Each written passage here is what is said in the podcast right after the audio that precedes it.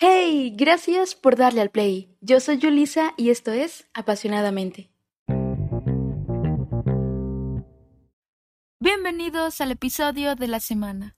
Para el episodio de hoy, como aún estamos en octubre, decidí leer otro de los cuentos de Edgar Allan Poe. Es verdad, soy muy ansioso, horrorosamente nervioso. Siempre lo fui. Pero, ¿por qué pretendéis que esté loco? La enfermedad ha aguzado mis sentidos sin destruirlos ni embotarlos. Tenía el oído muy fino, sumamente fino, a tal grado que ninguno le igualaba. He escuchado tantas cosas, todas las cosas del cielo y de la tierra, y no pocas del infierno. ¿Cómo he de estar loco entonces? Pónganme atención, mucha atención, porque ahora veréis con qué sano juicio y con cuánta calma puedo referirles toda la historia. Me es imposible decir cómo se me ocurrió primeramente la idea, pero una vez concebida, no pude desecharla ni una noche ni un día. No me proponía objeto alguno, ni me dejaba llevar por la pasión.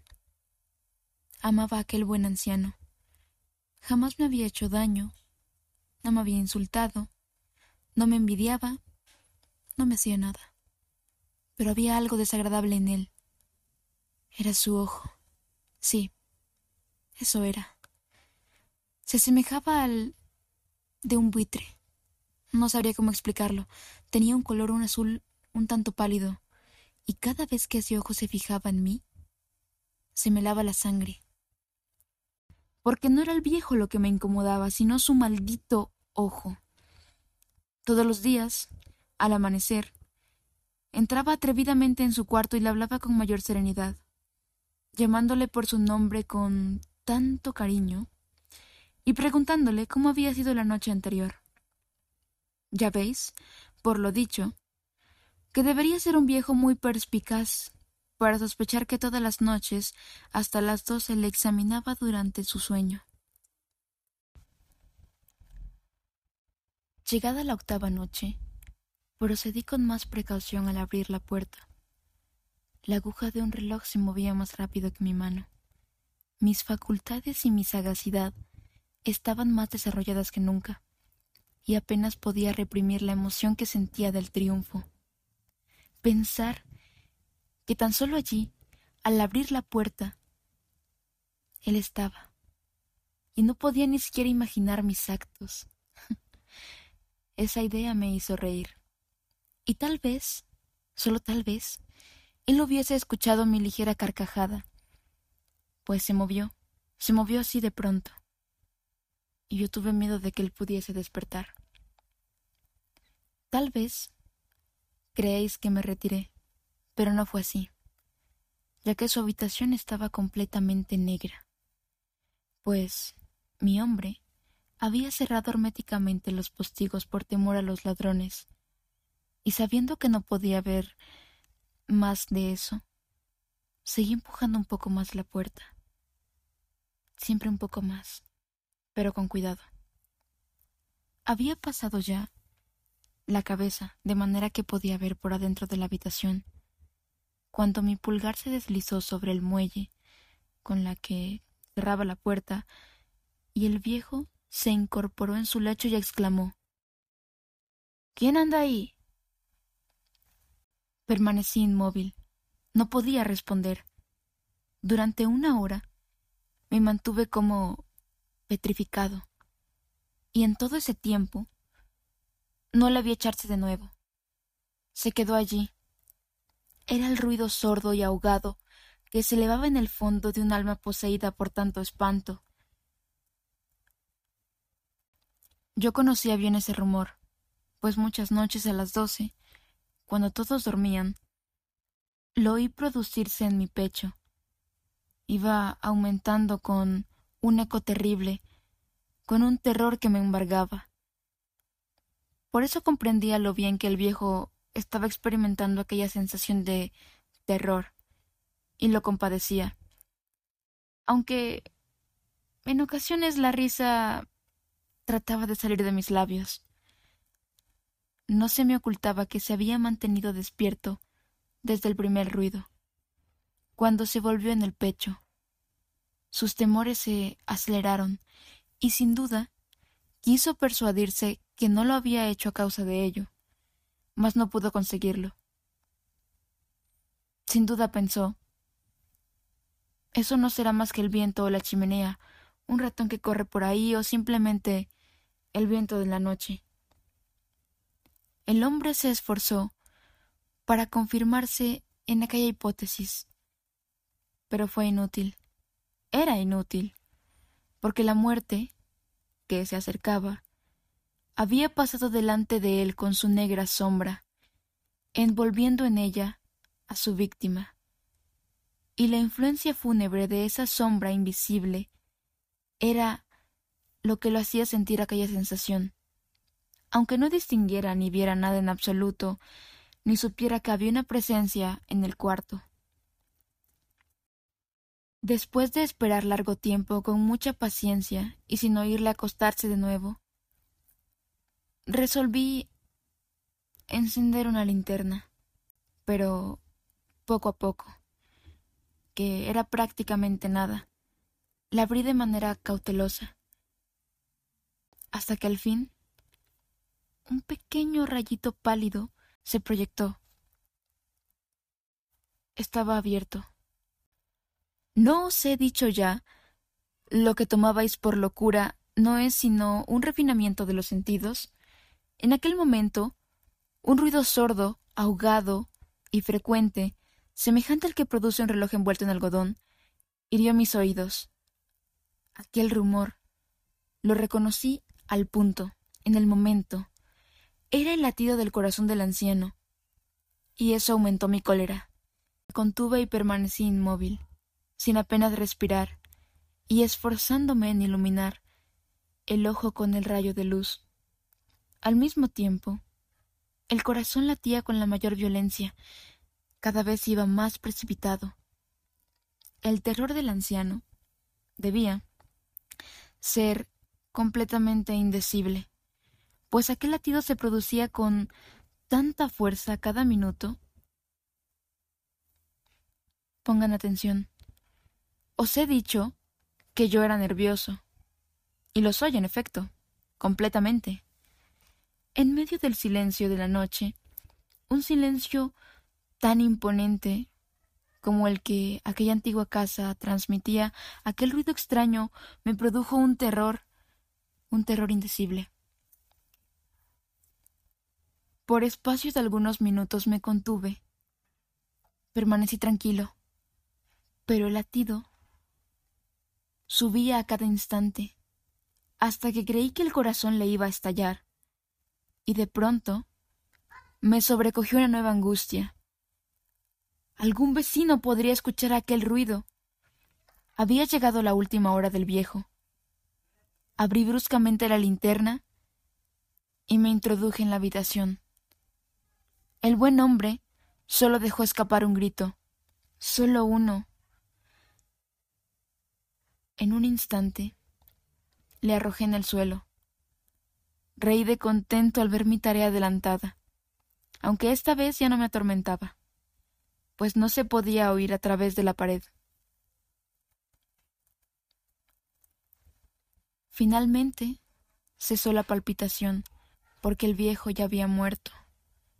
Levanté las ropas y examiné el cadáver. Estaba rígido, completamente rígido. Apoyé mis manos sobre el corazón y la tuve aplicada durante unos minutos.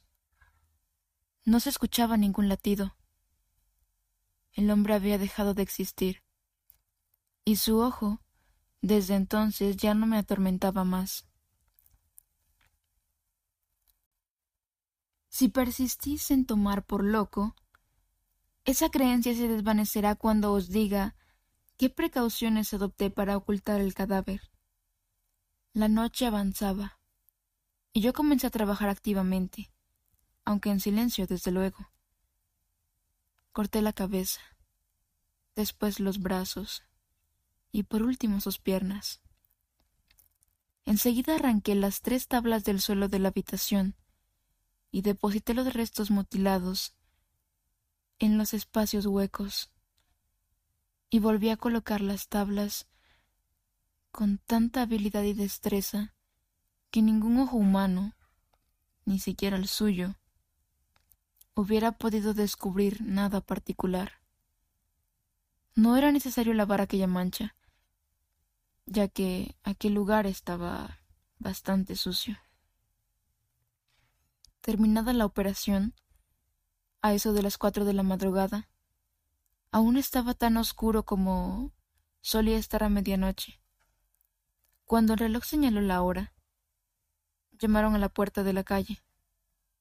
Y yo bajé con mayor calma al abrir, pues ¿qué podía temer ya? Tres hombres entraron, anunciándose cortésmente como oficiales de policía. Un vecino había escuchado un grito la noche anterior.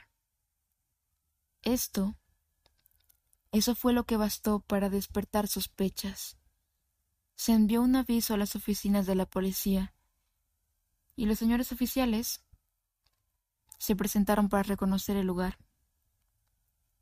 Yo solo sonreí, porque no tenía nada que temer, y recibiendo cortésmente a aquellos caballeros, les dije que yo era quien había gritado en medio de un sueño. Añadí que el viejo estaba de viaje, y conduje a los oficiales por toda la casa, invitándoles a que buscaran cualquier pista, cualquier sospecha, y que registraran todo perfectamente.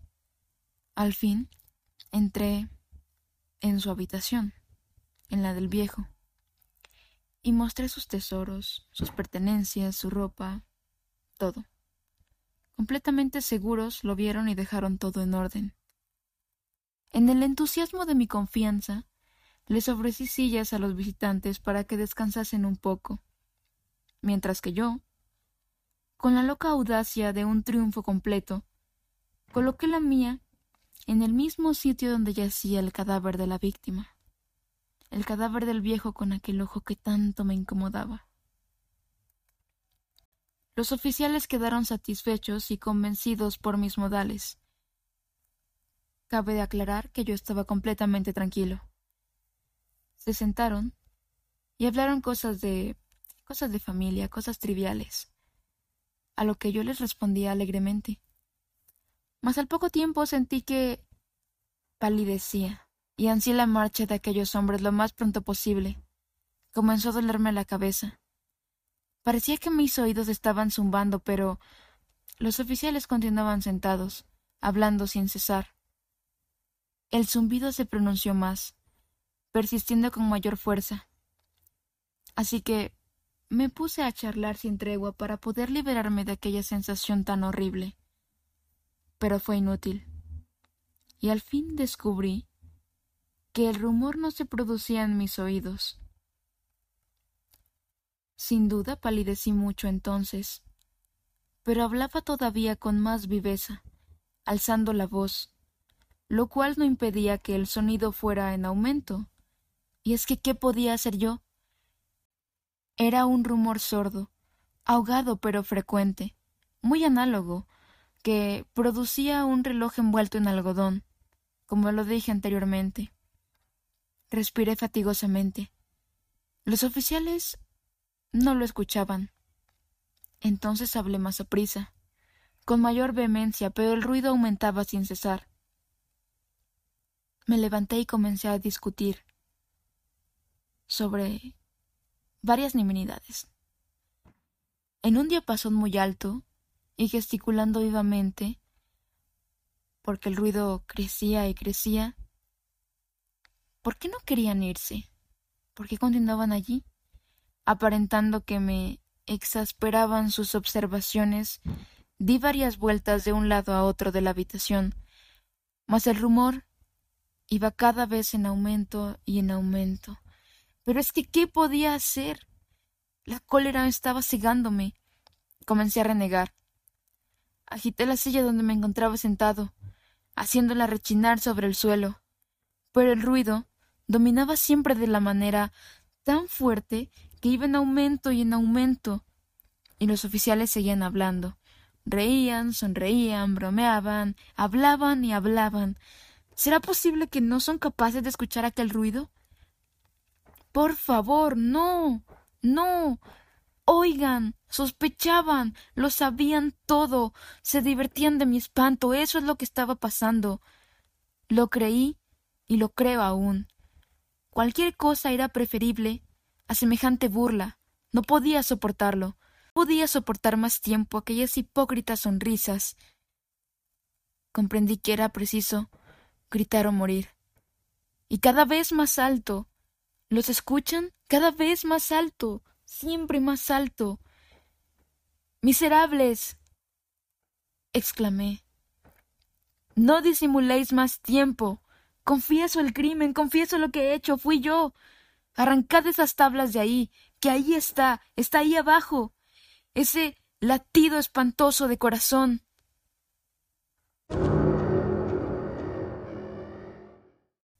Hasta aquí el episodio de la semana. Espero te haya gustado. Y, sin nada más que añadir, solo queda por decir, te mando un abrazo y hasta la próxima.